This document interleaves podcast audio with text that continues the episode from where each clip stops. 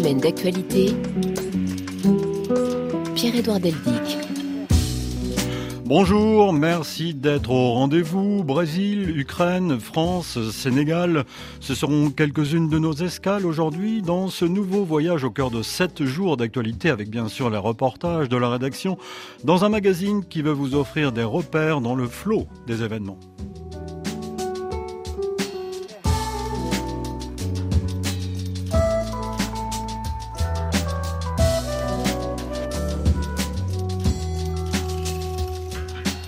Pour la deuxième émission de cette nouvelle année, nous sommes en compagnie d'Anne-Lorraine Bujon, la directrice de notre revue partenaire Esprit, qui dans son numéro double de janvier et février s'intéresse à la modernité.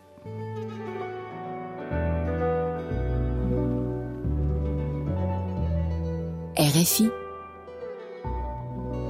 avant de profiter de l'expertise d'Anne-Lorraine, une bonne nouvelle, comme au début de chacun de nos rendez-vous depuis quelques mois, une vraie bonne nouvelle. Figurez-vous que la couche d'ozone est en voie de reconstitution. C'est la conclusion d'un groupe d'experts mandatés par les Nations Unies. Si les États maintiennent les politiques actuellement en vigueur, la couche d'ozone pourrait être entièrement reconstituée d'ici 2066 au-dessus de l'Antarctique, 2045 au-dessus de l'Arctique et d'ici 2040 dans le reste du monde, Jeanne Richard. Les scientifiques observent que la taille et la profondeur du trou d'ozone au-dessus de l'Antarctique notamment diminuent lentement depuis l'an 2000. C'est une bonne nouvelle car la couche d'ozone située très haut dans l'atmosphère sert de bouclier contre les rayons solaires nocifs. Plus ce bouclier est épais et plus les êtres vivants sont protégés de ces rayons ultraviolets. Et parmi eux, les plantes qui peuvent alors encore mieux jouer leur rôle de puits de carbone et donc aider à lutter contre le réchauffement climatique. Les chercheurs estiment que la reconstitution de la couche d'ozone pourrait ainsi permettre d'éviter un réchauffement supplémentaire de plus 0,5 degrés d'ici à la fin du siècle. Cela montre que lorsque les États se mettent d'accord entre eux et agissent de concert, cela fonctionne. Quand on veut, on peut.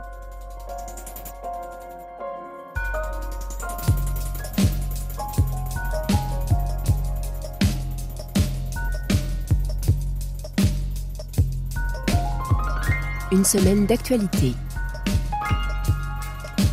Bonjour Anne-Lorraine Bujon. Bonjour. Merci d'être à ce micro. Je suis ravi de vous retrouver. Euh, il est encore temps de vous souhaiter une bonne année. Et oui, et à vous aussi, une bonne année à l'émission, à RFI, à ses auditeurs. Merci. Alors, quand on veut, on peut disait Jeanne Richard.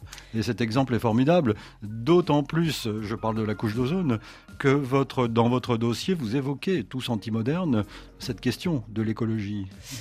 Tout à fait. Euh, la volonté de démarrer l'année euh, par un dossier sur la question de la modernité, une réflexion sur la modernité et sur les, les doutes qu'elle nous inspire maintenant, les doutes qu'on ressent à l'égard du, du, projet moderne et notamment du progrès euh, scientifique et technique. Euh, le progrès était-il vraiment un progrès? Je pense que c'est une question qu'on a souvent euh, à l'esprit tous ces temps-ci. Et bien entendu, un des premiers exemples auxquels on pense, c'est celui de la crise écologique. et hum, on a voulu en fait prendre acte de ces doutes sur la notion de progrès, de de nos difficultés à, à dessiner des perspectives d'avenir et en même temps résister à la tentation euh, de, de toujours comprendre la modernité euh, sous le signe d'une catastrophe, comme une catastrophe en train de se dérouler et contre laquelle on ne pourrait plus rien. Donc euh, la modernité est souvent vécue comme une fatalité euh, et c'est quelque chose contre lequel on a le sentiment qu'il faut lutter. raison pour laquelle on a appelé dans notre éditorial à trouver un nouveau souffle euh, en prenant acte donc de la fin d'un certain nombre de récits euh, modernes, d'un optimisme triomphant qui n'est décidément plus euh, au goût du jour, mais en se situant quand même entre hier et demain. Oui, nous sommes les héritiers d'une modernité qui demande à être critiquée, mais non, nous ne renonçons pas à être portés par des espérances, des espérances d'émancipation et de justice. Alors nous allons en reparler dans ce numéro. Anne-Lorraine, je voudrais que nous évoquions d'abord la dictée. Cela nous rappelle des souvenirs plus ou moins douloureux.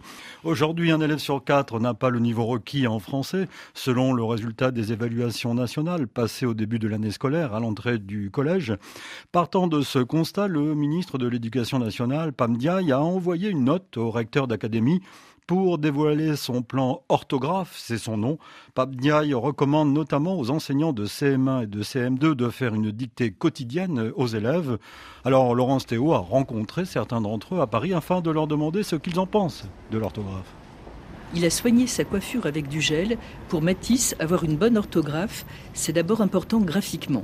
Parce que visuellement, c'est déjà plus joli et c'est plus simple à lire. Imaginons on écrit K, bah K-A, c'est beaucoup moins esthétique que CAS quoi. Melchior est haut comme trois pommes, mais il a un avis sur la question. J'aime faire les dictées parce que j'aime bien apprendre des mots. Alors, qu'est-ce qui est difficile à orthographier? Les euh, mots invariables. C'est euh, les E à la fin des mots. Quelquefois je les mets pas et quelquefois j'en mets alors. Par exemple, tenue, j'écris sans eux. Bonnet enfoncé jusqu'au sourcil, Edgar apprécie les dictées, mais il a ses préférences. Oui, les dictées sur l'ardoise. Le père du petit garçon salue l'initiative du ministre. C'est très important que la dictée permette à chaque enfant de trouver une maîtrise déjà du français et puis aussi de construire sa pensée au fur et à mesure du temps. Et de l'imposer, je pense que c'est une très bonne idée et je pense que c'est attendu par tous les parents. Est-ce que tu sais écrire le mot orthographe? Oui, O-R-T-H-A-G-R-A-P-H-E. Bon, on dira que c'est presque un sans faute. Alors certains enseignants pratiquent déjà la petite dictée quotidienne. Là, c'est une recommandation pour tous. Vous êtes pour ou contre la dictée, Norène? Moi, en tout cas, j'ai trouvé très bien le fait qu'on passe à des petites phrases de dictée. Moi, j'ai ces souvenirs de dictée assez longues euh, quand j'étais moi-même euh, à l'école et sur des textes un peu compliqués qu'on comprenait pas totalement. Et, des mots, des mots surtout compliqués à écrire. Hein. Euh, voilà. Et L'orthographe qui est précise. Et quand j'ai vu les instituteurs, institutrices passer à ces petites dictées de quelques phrases, ça m'a paru beaucoup plus, beaucoup plus digeste. Alors revenons à cet éditorial, Anne-Lorraine, de ce double numéro, car il s'agit d'un double numéro, comme chaque année. Numéro double, deux fois par an, donc en janvier-février et en juillet-août. Alors cet éditorial qui introduit cette année 2023 euh, euh, commence par une question. Donc euh, tous anti-moderne. Et vous, vous notez d'ailleurs, une fois n'est pas coutume, c'est sous le signe d'une interrogation que nous avons souhaité ouvrir la nouvelle année. Voilà, ça c'est En général, vous essayez de répondre aux questions. Un petit clin d'œil à notre manière de faire. Ça fait un moment qu'on s'est dit que c'était trop facile de faire des titres avec des points d'interrogation et que on devrait essayer de s'affranchir de cette facilité. donc notre règle, c'est pas de point d'interrogation sur la couverture, mais ici il y en a un. Euh, sommes-nous tous devenus anti-modernes? Euh, Donc sommes-nous euh, à, rejeter ce qui a été le projet de la modernité ou plutôt à le réinterpréter Donc c'est le sujet de ce, dossier tous anti-modernes. Et comme je disais tout à l'heure, la, modernité c'est une question déjà vieille, hein, c'est une question vieille de deux siècle. On pourrait dater euh, le début de la modernité du XVIIe siècle, par exemple, avec la figure de Descartes, qui, semble être euh, une figure euh, vraiment marquante dans cette, dans cette première modernité. Donc, ça fait déjà un moment qu'on est moderne, et c'est vrai que ce, ce, ce projet, qui s'est longtemps situé devant nous. On était appelé à être moderne, absolument moderne, euh, comme disait euh, Rimbaud. il faut être absolument moderne. D'ailleurs, c'est avec cette phrase de Rimbaud que Michael euh, Fossal et Jonathan Chalier commencent l'introduction de ce dossier. Voilà, et donc en prenant acte du fait que la modernité est devenue une question déjà ancienne, ce qui peut sembler paradoxal, et que donc on est maintenant à même de faire une forme de critique de la modernité, mais toujours avec cette préoccupation, je crois, qui, revient souvent chez Esprit, euh, de ne pas jeter le bébé avec l'eau du bain. Euh, et comme je disais tout à l'heure, les promesses d'émancipation, de justice, euh, de droit, de d'harmonie, qui ont été dans une certaine mesure des, des, promesses de la modernité, de ne pas les abandonner. Donc, en se situant bien déjà comme héritier d'une certaine modernité qu'on peut réinterroger, retravailler, remodeler euh, et en ne lâchant pas devant nous euh, les espoirs euh, qu'elle apportait, tout en reconnaissant qu'on est bien loin d'y être parvenu. Sachant, Lorraine, que dans le mot modernité, on met un petit peu de tout. Hein. Absolument. Il y, a, évidemment des questions de définition qui se posent par rapport à la modernité, mais les choses qui font qu'on doute aujourd'hui tellement du projet moderne, au point de se demander si c'était un bon projet, s'il ne faudrait pas y renoncer, si nous ne sommes pas devenus anti-moderne. On se demande si on n'est pas assez moderne ou si on est trop moderne. Euh, mais il y a eu euh, notamment donc ces promesses d'émancipation par le savoir euh, et la connaissance. Le siècle de lumière. Voilà, le triomphe de la raison, mmh. le triomphe de la raison en politique et des promesses d'émancipation et d'autonomie et de liberté. Finalement, la liberté érigée peut-être comme seule absolue. Et, et, face à, ces promesses-là, c'est évident que notamment le désastre écologique nous appelle à, reconsidérer tout ça de fond en comble, mais pas seulement. Euh, le, le, la crise écologique et le désastre écologique et la perspective de vivre dans un monde fini, bien sûr, mais aussi euh, des crises économiques et politiques, mais aussi euh, les excès de l'hyper-individualisme, mais aussi le retour de la violence, de formes de décivilisation. Euh, donc, euh, dans, l'éditorial, on rappelle que la modernité a aussi euh, été un peu sans doute trop tolérante à l'égard de certaines formes de violence qui étaient considérées comme nécessaires pour la construction de l'État, pour le progrès scientifique et technique, pour modeler le monde. Et là, avec le retour de la guerre en Ukraine, on voit bien ce, ce déchaînement de violence et ces processus de décivilisation qui sont à l'œuvre.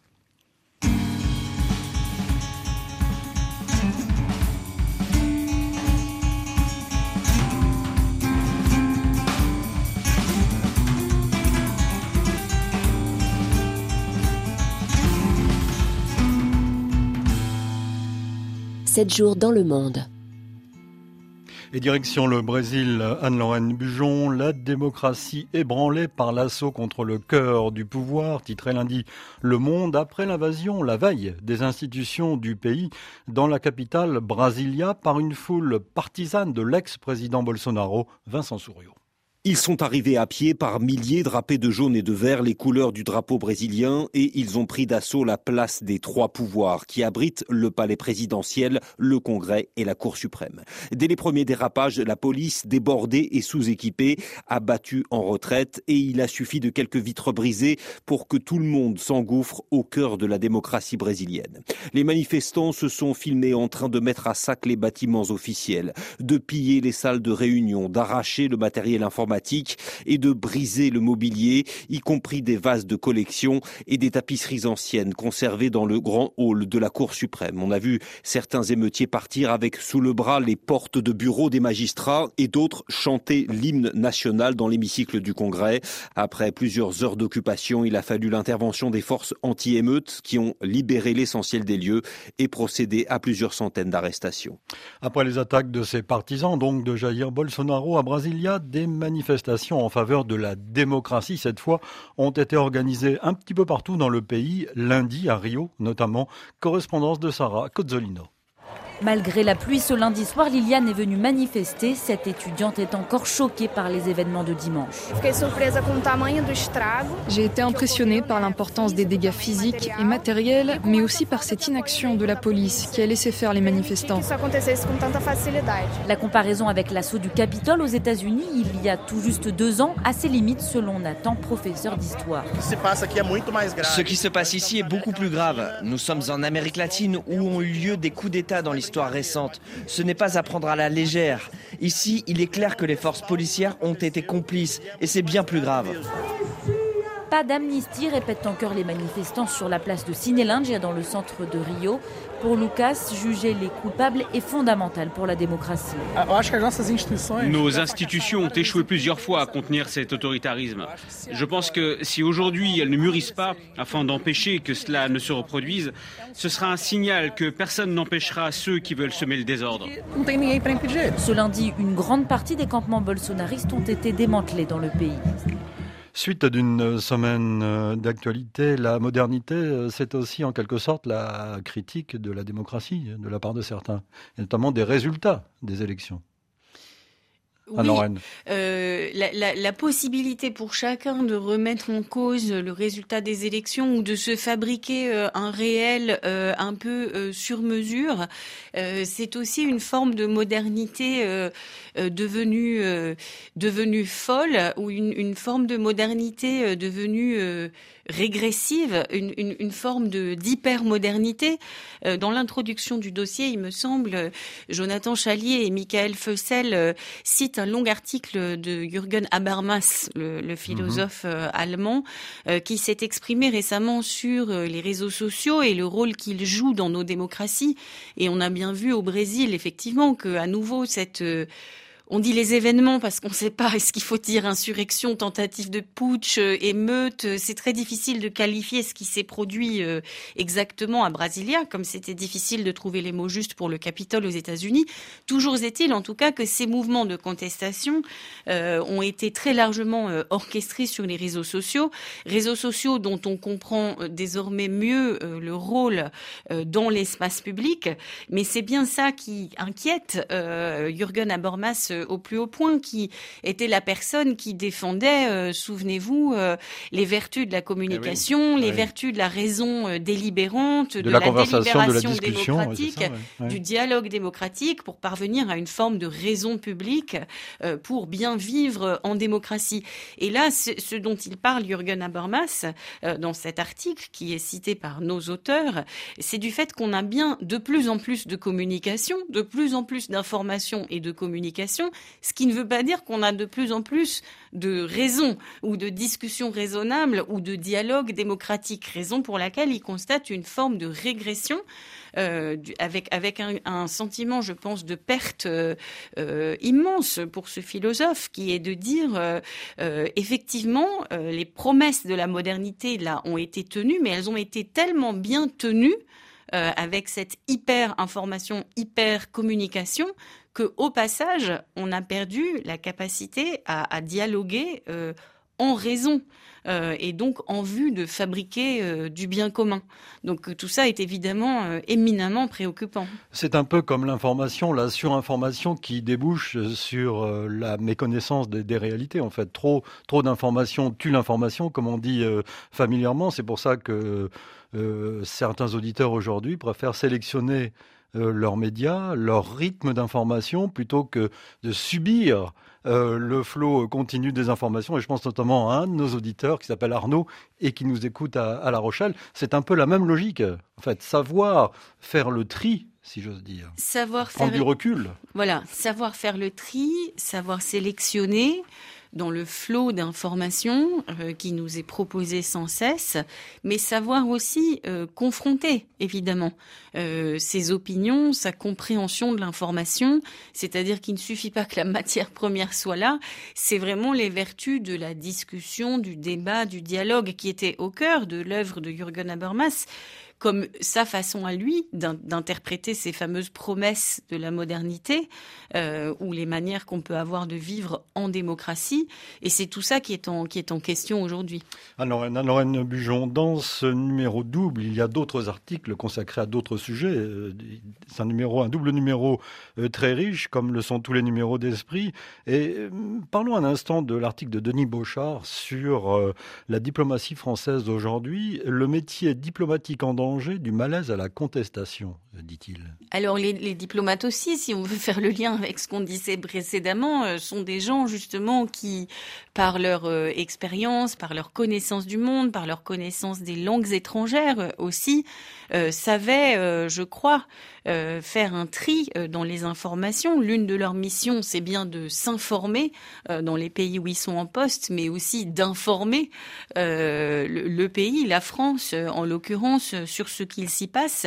Donc Denis Beauchard euh, insiste en fait sur les différentes compétences humaines, professionnelles qui sont requises euh, pour être un bon diplomate. Euh, il insiste aussi sur le fait que le monde devenant plus dangereux d'heure en heure, on a plus que jamais besoin de ces diplomates avertis, expérimentés, et il revient donc sur le malaise, l'inquiétude des diplomates au Quai d'Orsay qui ont fait grève. Mhm. Euh, c'est une grève exceptionnelle. C'est une grève sans précédent. Donc euh, il y a eu grève, euh, il y a eu pétition. On a maintenant ouvert des états généraux de la diplomatie, mais dans le même temps, on a mis en œuvre une réforme de la haute fonction publique qui est censée être mise en œuvre dès le mois de janvier. Les états généraux de la diplomatie, ça ne sera qu'en mars. Donc évidemment, tout le monde se demande si on pourra en tenir vraiment compte. Et Denis Bochard, Lorraine, pointe aussi euh, l'hyper-présidence, en fait, et même parfois le mépris des présidents pour les diplomates. Il euh, parle de Sarkozy, par exemple, de Nicolas Sarkozy. Voilà, il revient sur plusieurs mouvements au long cours. Un qui a vu les, les moyens financiers alloués au Quai d'Orsay euh, à l'action culturelle de la France à mhm. l'étranger, donc à la diplomatie sous toutes ses formes, donc depuis plusieurs décennies maintenant, c'est un ministère qui est très très sous-doté parce que les autres ministères s'internationalisent se dote de cellules internationales ou diplomatiques. Et l'Élysée, comme vous le dites, a tendance à truster un peu aussi ces sujets avec euh, une cellule diplomatique maintenant extrêmement fournie, comme si tout pouvait être euh, réglé depuis euh, le bureau du président. Et vous, vous mentionnez Nicolas Sarkozy, qui effectivement avait semblé très méprisant à l'égard d'un certain nombre de, de, hauts fonctionnaires et notamment de diplomates. Mais Denis Beauchard rappelle aussi que Emmanuel Macron a fait un discours il y a quelques années euh, où il s'en est pris à l'état profond. Mhm. Euh, autre euh, message qui a été très très mal reçu de la part des diplomates qui sont complètement dévoués à leur cause et à servir les intérêts de la France avec ce métier qui est le leur. État profond, c'est-à-dire État qui ne bouge pas en fait. Hein. C'est dans la bouche d'Emmanuel Macron, ça voulait dire ça, hein, l'État qui. oui, ou, ça voudrait dire des hauts fonctionnaires auxquels on accorde un pouvoir qu'ils ne devraient pas avoir quand lui, quand, quand lui, Denis Beauchard, qui est lui-même euh, un ancien ambassadeur euh, aujourd'hui euh, à la retraite, met plutôt en avant le professionnalisme. Ce sont des compétences professionnelles, ce sont des parcours, ce sont des carrières qui se construisent.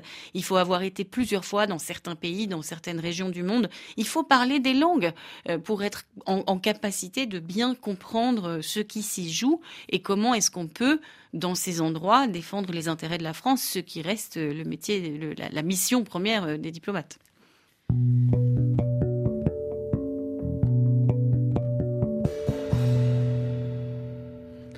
Continuons notre voyage à Lorraine en Ukraine. Cette fois, le président Volodymyr Zelensky a indiqué lundi que ses troupes résistaient à de nouveaux assauts encore plus violents à Soledar, près de Bakhmut, ville de l'Est de l'Ukraine, dont Moscou tente depuis des mois de s'emparer. On vous en parle dans nos journaux euh, ce matin. Reportage mercredi de nos envoyés spéciaux, Abla Jounaidi et Boris Vichit. À l'ouest de Soledar, une colline permet de voir la ville minière en contrebas. Les panaches de fumée, ça et là, signalent l'âpreté des combats qui font la part belle à l'artillerie. Du haut de ce promontoire, Sacha, soldat dans une unité de chars, décrit dans un langage fleuri la situation. Il n'y a aucun sens à prendre Soledar, car s'ils sortent ensuite pour avancer vers les autres territoires, nos hommes seraient en surplomb. Si les Russes poussent depuis les mines pour s'emparer de Bakhmut, ils prendront cher. Soledar va-t-elle tomber ou non Ce n'est pas vraiment la question qui tracasse le plus le commandant Sergi en ce moment. Sur son front du côté de Bakhmut, ses hommes tiennent la ligne de défense dans des conditions physiques extrêmes. La situation n'est pas stable, c'est de plus en plus difficile. Concernant les forces de l'ennemi, lorsqu'il perd certains de ses hommes, il les remplace rapidement. Si nous en tuons 100, le soir même, 100 autres sont là. Contre nous, on a des prisonniers russes et des troupes d'élite. Avant, quand les températures étaient plus douces, le sol rendait les déplacements impossibles, pour nous comme pour eux. Maintenant, avec le gel, c'est facile de bouger les véhicules, mais c'est plus difficile de creuser des tranchées et fabriquer des abris. L'officier aimerait plus de pièces d'artillerie pour faire reculer les lignes adverses. Si l'atmosphère est glaciale, le front, lui, est loin d'être gelé de ce côté du Donbass. Et les combats sont très intenses. La situation est à suivre évidemment dans nos journaux. Et si nous parlions du sort réservé aujourd'hui à Alexei Navalny, le principal opposant à Vladimir Poutine, emprisonné depuis près de deux ans dans une colonie pénitentiaire à un régime sévère, il a été de nouveau condamné à 15 jours de cellules disciplinaires. C'est là qu'il a passé le réveillon du Nouvel An, Anastasia Becchio. Un réveillon pour lequel Alexei Navalny avait mis de côté un paquet de chips et une boîte de conserve de poisson. Ils ont gâché mes plans pour passer un super nouvel an, ironise-t-il dans un message transmis à ses avocats et publié sur les réseaux sociaux. C'est la dixième fois qu'il est condamné à un séjour à l'isolement dans une cellule de béton de 2 mètres sur 3, avec pour seul meuble un tabouret fixé au sol, un trou qui sert de toilette et où il n'a droit d'emporter qu'une tasse et un livre.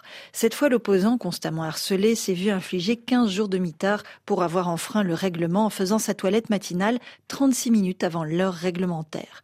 Des gens payent pour passer un nouvel an original. Pour moi, c'était gratuit, écrit Alexei Navalny. Il affirme avoir passé la nuit de la Saint-Sylvestre en compagnie de deux autres détenus, dont un psychotique qui hurlait. Selon lui, l'administration pénitentiaire oblige l'un de ses co-détenus à faire des allers-retours entre leur cellule et l'infirmerie touchée par une épidémie de grippe. On dirait qu'il l'utilise comme une arme bactériologique, ironise l'opposant, visé depuis octobre par de nouvelles charges qui pourraient être passibles de 30 années de prison. Et dans une lettre ouverte, 600 médecins très inquiets demandent la cessation de ces brimades. Il faut noter l'humour et le courage d'Alexei Navalny, euh. C'est une figure, euh, c'est une figure vraiment euh, admirable euh, et qui continue de jouer effectivement de cet humour, de sa faculté aussi à utiliser des références populaires qui sont relayées sur les réseaux sociaux par ses avocats, par ses soutiens. et il continue d'avoir une vraie audience dans le pays. Alexei Navalny, bien qu'il soit en prison depuis de longs mois maintenant. Euh, alors euh, peut-être euh, peut-être peut-on en profiter pour dire un, petit mot de un autre article. De, oui, j'allais vous poser la question, Rennes. vous consacrez comme quasiment dans chaque numéro un ou deux articles, plusieurs articles à l'Ukraine ou à la Russie. Aujourd'hui, il y en a un signé Marion Bourbon qui s'interroge sur une nouvelle fois la démocratie, version Moscou, version Poutine. encore et toujours, la démocratie, c'est une question qui n'est jamais très loin de nos préoccupations à esprit. Marion Bourbon, elle est, elle est philosophe, elle est chercheuse à l'université de Bordeaux, et je vois dans ce texte beaucoup de choses qui, que, auxquelles on peut réfléchir en lien justement avec le, sort qui est fait euh, à Alexei Navalny. Donc, dans cet article intitulé Voter pour le tsar, la démocratie dans le miroir russe, euh, Marion Bourbon commence par souligner euh, le paradoxe qui veut que de toute évidence le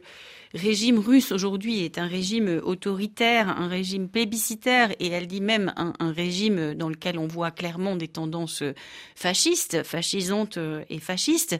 Et, pour autant, c'est un régime dans lequel on vote beaucoup.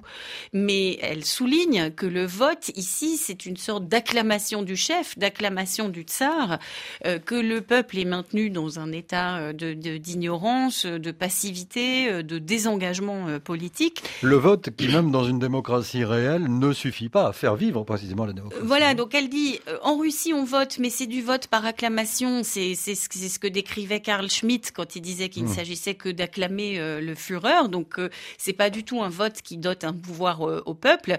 Et ensuite de là, elle mène une réflexion sur le fait que ce sont des régimes qui sont d'abord en guerre contre leur propre peuple. Et c'est une chose que rappelle souvent un mythe Beaux-Arslan chez nous. Russie, Iran, Turquie sont d'abord en guerre contre leur propre peuple et l'agression extérieure, comme en Ukraine, c'est souvent une manière juste de détourner euh, l'attention de cette guerre qui est menée d'abord euh, en interne contre le peuple russe, mais même dans les démocraties libérales où les élections sont libres, évidemment le vote ne suffit pas. Et on revient à cette question qu'on abordait tout à l'heure, qui est celle de la délibération, du dialogue démocratique, de la raison critique. Donc à côté de la question de la représentation populaire, la question de la participation populaire, la question de l'engagement des citoyens dans la définition euh, du bien commun, qui là, pour le coup, est vraiment le cœur de la démocratie, et elle le rappelle ici avec des exemples de la démocratie euh, euh, athénienne. Et l'autre chose que je trouve très intéressante dans cet article, c'est qu'elle rappelle, Marion Bourbon, que nos démocraties libérales sont aussi travaillées par une tentation autoritaire, une tentation de se ranger derrière un chef, et que même si on reconnaît ça et qu'on essaye de s'en préserver, euh, en faisant appel à l'engagement des citoyens, justement, à une véritable participation démocratique et non pas juste des simulacres par le vote ou le référendum. Euh, donc, euh, il faut pourtant bien tenir la distinction, car il est vrai que nos démocraties peuvent être traversées par des tentations autoritaires, il n'est pas vrai pour autant qu'elle soit l'équivalent du régime d'un Poutine qui est capable de brimer ou de harceler un prisonnier politique comme Alexei Navalny sans limite aucune. Ah, j'ajoute dans l'actualité internationale, euh, Anne-Lorraine, que le ministre américain de la Justice a nommé jeudi un procureur spécial pour enquêter sur des documents confidentiels découverts dans un bureau et une résidence de Joe Biden. Il faut rappeler, vous le savez, vous qui connaissez bien les États-Unis, que euh, dans ce pays, une loi de 1978 oblige les présidents et vice-présidents américains à transmettre l'ensemble de leurs emails, lettres et autres documents de travail aux archives nationales.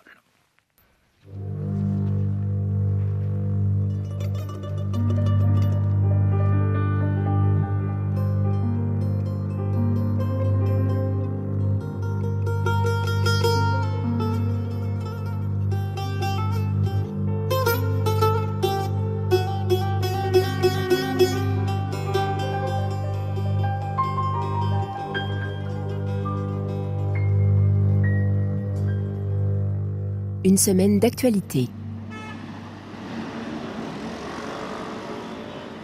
En France, cette fois, Lorraine Bujon, avec bien sûr la réforme des retraites annoncée mardi par Elisabeth Borne, la Première ministre. Écoutons-la. À compter du 1er septembre, l'âge légal de départ à la retraite sera relevé progressivement de trois mois par an pour atteindre 64 ans en 2030. Nous serons donc à 63 ans et 3 mois à la fin du quinquennat. Parallèlement, nous n'irons pas plus loin que les 43 ans de cotisation prévus par la réforme Touraine pour partir avec une retraite à taux plein. Nous atteindrons cette cible plus vite en passant à un rythme d'un trimestre par an. Nous serons à 43 ans en 2027. Enfin, nous maintiendrons à 67 ans l'âge auquel les personnes peuvent partir à la retraite sans décote quelle que soit leur durée de cotisation. C'est essentiel pour celles et ceux qui ont eu une carrière hachée ou incomplète, et je pense ici particulièrement aux femmes. Ce projet est bien universel. Il concernera tous les actifs, salariés, indépendants et fonctionnaires. En tout cas, ce projet a eu notamment pour effet de ressouder les syndicats qui aujourd'hui présentent un front uni, une intersyndicale, comme on dit, s'est formée. Écoutez Philippe Martinez de la CGT. Cette intersyndicale, euh, vous l'avez constaté, euh, est assez inédite depuis 12 euh, ans. Ça montre l'ampleur du mécontentement des organisations syndicales et des salariés qu'elles représentent. Oui, nous sommes déterminés à mobiliser et à faire plier le gouvernement face à une réforme injuste. Et quand on regarde les sondages d'opinion, on voit que l'opinion est largement défavorable au recul de l'âge de la retraite. Et ce que j'ai noté, c'est que c'est notamment dans la jeunesse. Dans les années précédentes, il y avait un peu une opposition entre jeunes et anciens. Là, j'ai noté que c'était plutôt dans la jeunesse que le pourcentage d'insatisfaits, de mécontents était important. Et c'est pour ça que nous travaillons avec les organisations de jeunesse pour que euh, la mobilisation soit la plus large possible. Euh, c'est euh, le point de départ d'une mobilisation importante et longue ça dépendra aussi du gouvernement, euh, pour que ce projet de loi soit retiré. Propos recueillis par Anne Verdaguet. Début de la mobilisation contre cette réforme le 19 janvier prochain, jeudi donc. Anne-Lorraine Bujon, parlons d'une retraite sportive. Cette fois, à l'âge de 36 ans, le gardien de l'équipe de France, Hugo Lloris, a en effet annoncé au début de la semaine la fin de sa carrière internationale. Une carrière exemplaire, vous le savez, marquée notamment par un titre de champion du monde en 2018. L'équipe de France lui doit beaucoup, assurément. Théa Pasdaravich. En quittant l'équipe de France, Hugo Lloris emporte avec lui tout un chapitre de l'histoire du foot français. Le 19 novembre 2008, il fait sa première apparition dans les cages des Bleus à l'occasion d'un match amical contre l'Uruguay. En 2010, Laurent Blanc lui confie le brassard de capitaine. Il le gardera jusqu'à la fin. 14 ans et 145 sélections plus tard, le joueur tricolore le plus capé estime qu'il est temps de sortir par la grande porte, en étant au plus haut comme il le dit lui-même dans les colonnes du journal L'équipe. On l'avait quitté triste sur une finale de Coupe du Monde perdue au tir au but face à l'Argentine. Il y a aussi eu cette finale d'Euro perdue en 2016 contre le Portugal. Mais ce qu'on retient surtout, c'est ce titre de champion du monde glané en 2018 en Russie. 20 ans après le dernier, avec à l'époque un certain Didier Deschamps dans l'effectif. L'actuel sélectionneur des Bleus, renouvelé il y a quelques jours, a longuement vanté les qualités sportives et humaines de son désormais ex-gardien. Le nom de son successeur a déjà été évoqué. Mike Maignan, l'actuel gardien de l'AC Milan, forfait au Qatar, est désormais attendu comme le gardien numéro 1 en équipe de France. Football, le côté coulisses, cette fois notez que le président de la Fédération française de football, Noël Legrette, s'est mis en retrait de ses fonctions. Le dirigeant sportif, âgé de 81 ans, a dû présenter ses excuses pour des propos maladroits, dit-il, à l'endroit de Zinedine Zidane, qui ont provoqué un tollé en France et dans le monde.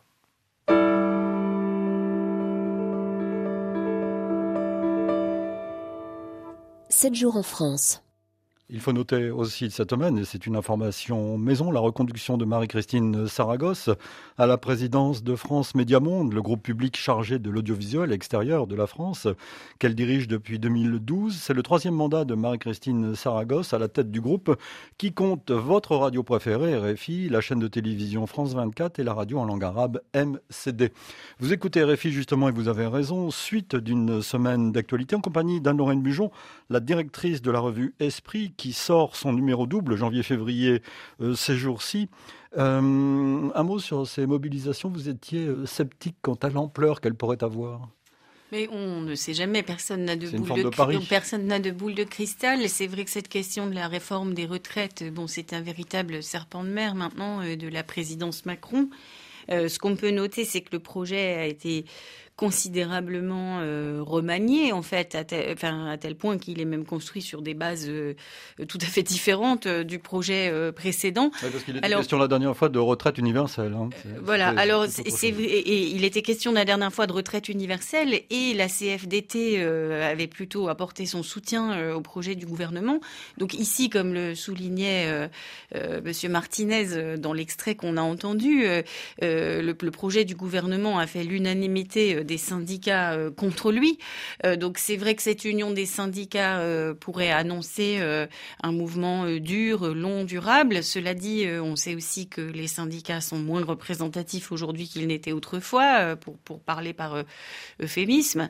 et en fait, moi, tout simplement, je ne sais pas, je ne sais pas dans le contexte actuel, avec les inquiétudes sur l'inflation, sur l'énergie, avec une sorte d'épuisement généralisé, quelle pourrait être euh, la mobilisation donc euh, contre euh, ce projet qui, va être dénoncé comme étant inégalitaire ou comme, reproduisant ou amplifiant certaines inégalités du marché du travail notamment la, question de l'emploi des femmes, par exemple, qui se retrouve au cœur des débats. Euh, sommes-nous vraiment à la veille d'une mobilisation générale euh, contre ce projet? Je, ne sais pas. Alors dans ce dossier euh, consacré aux antimodernes, à cette question de, la modernité en tout cas, il y a un, article fort passionnant de Stéphanie Rosa que l'on connaît dans cette émission ou presque. Nous l'avions reçu dans Idée, ce qu'elle a consacré. elle se consacre à l'étude de la gauche et, du progrès, la notion de progrès à gauche. Elle se demande, sur le plan politique précisément, et en pensant à la gauche, comment peut-on encore, c'est entre parenthèses, être progressiste? Oui, Stéphanie Rosa, donc, euh, elle a travaillé, vous l'avez rappelé, euh, sur cette notion de, de progrès qui, qui, fait partie euh, des notions en crise. Je l'ai dit tout à l'heure, donc on peut pas réduire le projet de la modernité à la question du progrès, mais la question du progrès y jouait quand même un rôle central, et le progrès lui-même semble être en crise. Donc, elle nous rappelle ici que c'est une notion qu'on associe assez spontanément et, et à juste titre, historiquement, notamment courant euh, socialiste en fait. Euh, donc euh, la promesse d'un avenir meilleur, notamment par le progrès scientifique et technique et par ce qu'on appelle aujourd'hui en général pour le dénoncer le productivisme. Donc productivisme et consumérisme diraient certains. Ici, elle s'attache surtout à cette question du, productivisme que on associe là encore au courant historique du socialisme. Et, aujourd'hui, évidemment, on, on, critique le productivisme pour son optimisme naïf euh, et pour son mépris euh, de l'environnement mhm. naturel, le fait qu'on a ignoré cette question de l'épuisement des ressources euh, ou des dégradations environnementales qui venaient avec un projet de, de, production et de croissance toujours accrue. Alors l'intérêt de l'article de, de, Stéphanie Rosa, c'est de montrer que la notion de, progrès, les capacités de l'humanité à améliorer sa, sa condition, dit-elle, euh, c'est pas une notion univoque. Et donc c'est pas forcément une notion mécaniste où on pense qu'on va aller vers quelque chose qui est toujours meilleur, forcément meilleur que demain sera forcément meilleure euh, qu'hier. Donc elle apporte quelques distinctions euh, sur ce qu'a été l'optimisme des Lumières et notamment entre le progrès et la perfectibilité. C'est pas pareil de penser qu'on va mécaniquement vers un mieux que de garder à l'esprit l'idée que on pourrait vivre mieux ou créer des sociétés plus harmonieuses ou plus justes. Donc euh, on revient à, notre propos de départ sur cette question du projet d'émancipation ou du projet de vivre mieux, du projet de créer un monde meilleur euh, qui est qui est au cœur euh, du, du, projet moderne. Et Stéphanie Rosa, elle plaide pour la perfectibilité plutôt que pour une vision trop naïve ou optimiste du progrès. Et elle plaide aussi pour le fait de ne pas abandonner, par contre, le volontarisme politique euh, qui est celui de vouloir améliorer la condition humaine. Le quand on veut, on peut. Exactement.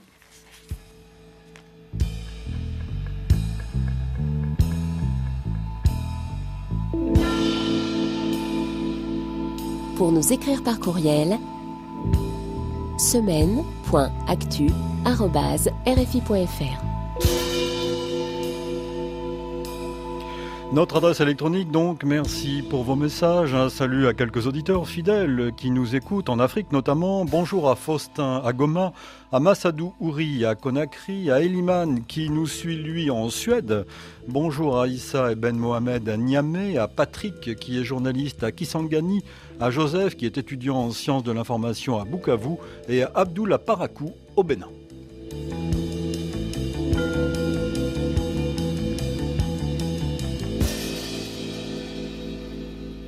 Une semaine d'actualité. Et partons pour l'Afrique, donc Anne-Lorraine, pour le Sénégal, pour évoquer une des plaies du continent, la circulation automobile, souvent dangereuse, périlleuse. Un conseil interministériel sur la sécurité routière s'est tenu lundi, après l'accident meurtrier survenu dans la nuit de samedi à dimanche dans le département de Kafrine. La collision de deux bus a fait 39 morts, une centaine de blessés. Le gouvernement a promis, dit-il, des mesures de rupture à Dakar. Charlotte Hydrac. Interdiction de circuler pour les véhicules de transport public de voyageurs sur les routes interurbaines entre 23h et 5h du matin. Interdiction de l'importation de pneus d'occasion. Ouverture de centres de contrôle technique dans les régions plombage des compteurs de vitesse à 90 km heure pour le transport de personnes et de marchandises. Au total, 22 recommandations ont été annoncées à l'issue de cette rencontre à huis clos. Prévention et sanctions, ce sont les deux volets de l'action du gouvernement, selon le Premier ministre Amadouba, entouré hier soir d'une dizaine de ministres, celui des forces armées, de l'intérieur, des transports terrestres ou encore de la santé. Présents également des responsables des services de sécurité et des syndicats de transporteurs. Plus jamais ça sur nos routes, a affirmé Amadouba. L'un des défis reste le suivi des mesures. Selon l'Agence nationale de sécurité routière, les accidents font en moyenne 700 morts chaque année au Sénégal. Un coût humain mais aussi économique qui représente 2% du PIB selon le gouvernement. Notez aussi dans l'actualité africaine en bref qu'au Rwanda, le président Paul Kagame a estimé lundi que le Rwanda ne pouvait pas continuer d'accueillir des réfugiés congolais en étant insultés, dit-il, en réponse aux accusations de soutien de Kigali à la rébellion du groupe armé du M23, qu'en Éthiopie, les forces tigréennes ont commencé mardi à restituer leur armement lourd à la mission de l'Union africaine. Notez aussi que le camp du président Patrice Talon a remporté les législatives au Bénin, marquées par le retour aussi de l'opposition au Parlement. Suite et fin d'une semaine d'actualité en compagnie d'Anne-Lorraine Bujon. Vous consacrez euh, euh, souvent des, articles à l'Afrique dans ce numéro et depuis le début de l'existence de la revue. Et là, c'est le Tigré que vous analysez euh, avec un spécialiste de la région, Gérard Prunier. Nous essayons de consacrer régulièrement euh, des articles à l'Afrique. ici, sur le Tigré, c'était très important. C'est la, c'est la deuxième fois dans les derniers mois qu'on consacre un article à cette question. parce que une des premières choses qu'il faut noter, évidemment, c'est la c'est la gravité euh, de, de, la, de, la, guerre euh, au Tigré, euh, de l'ethnocide qui s'y déroule. Mmh. C'est ainsi que le désigne Gérard Prunier. Donc le fait que on compte presque un demi-million de morts aujourd'hui, doublé du fait qu'on en parle finalement assez peu, justement au regard de la violence, de la gravité de ce qui s'y déroule. Il faut ajouter aussi la destruction de biens culturels aussi. Hein, le fait que c'est raison pour laquelle il parle d'ethnocide, mhm. c'est-à-dire qu'on s'en prend aux personnes. il y a des vols, il y a des pillages, il y a des viols, euh, et on sait que le viol, euh, quand il est pratiqué de manière systématique, euh, est souvent porteur d'un projet de disparition d'une identité ou d'un peuple, et donc s'en prendre au patrimoine. donc là, ce sont des choses qu'on peut aussi observer, par exemple, en Ukraine, mais Gérard Prunier alerte un peu aussi sur ce différentiel dans le traitement médiatique des deux guerres. On parle de la guerre en Ukraine et à juste titre, euh, parce que ce qui s'y déroule est épouvantable, mais ce qui se passe au Tigré aussi. Alors il est vrai qu'il y a eu un blocus humanitaire et donc aussi un blocus de la possibilité de raconter euh, ce qui se passe au Tigré, blocus qui est en train peut-être de s'assouplir, euh, fort heureusement. mais voilà, pendant longtemps, on a parlé de troubles civils, de violations, sans dire que c'est une guerre, que c'est une guerre très grave et que c'est une guerre il termine son accord là-dessus et c'est tout à fait inquiétant et qui risque de déborder sur toute la région en fait, euh, de, de, faire de faire tache d'huile. Euh, Dans la Corne de l'Afrique, Voilà, mmh. avec un conflit euh, qui peut s'étendre en Érythrée, en Éthiopie, euh, au Yémen, à Djibouti, au Soudan. Donc voilà, je, je, il faut il faut s'intéresser à ce qu'il se passe au Tigré. Anne-Lorraine, changeons de, thème avec la littérature cette fois, et un long et bel article d'Anne Dugin, notre amie Anne Dugin, la rédactrice en chef de la revue, intitulé L'or et la boue, la littérature au défi de la modernité, où elle écrit ceci notamment La littérature véritablement moderne est sans doute celle qui saura nommer les prises de conscience en cours, celle de la fragilité du monde et celle de notre désorientation. Très beau texte d'Anne Dugin. Je suis ravie que vous profitiez de son absence pour qu'on oh, puisse, qu'on puisse l'évoquer. Donc, le texte est intitulé L'or et la boue et il y est beaucoup question de Baudelaire, euh, de la modernité dans le sens où la comprenait euh, Baudelaire. Euh, et, et, Anne Dugin nous rappelle, entre autres choses, que pour Baudelaire, la modernité ne s'oppose pas forcément à la, à la tradition. La modernité, c'est plutôt une forme d'attention au présent, d'attention au présent aussi dans ce qu'il a de changeant, euh, d'insaisissable, c'est de saisir l'éternel justement euh, dans les conditions du présent. Euh, et il y a d'autres très belles phrases dans cet article, dont une que je reprendrai bien pour la revue Esprit, en fait, où elle explique que la modernité pour Baudelaire, c'est il ne s'agit pas de dessiner les contours de l'avenir, mais de cristalliser la compréhension de notre condition présente, de la rendre lisible et partageable. Je me suis dit, voilà un beau programme de travail pour l'année qui vient. Pas mieux. Merci Anne-Lorraine Bujon.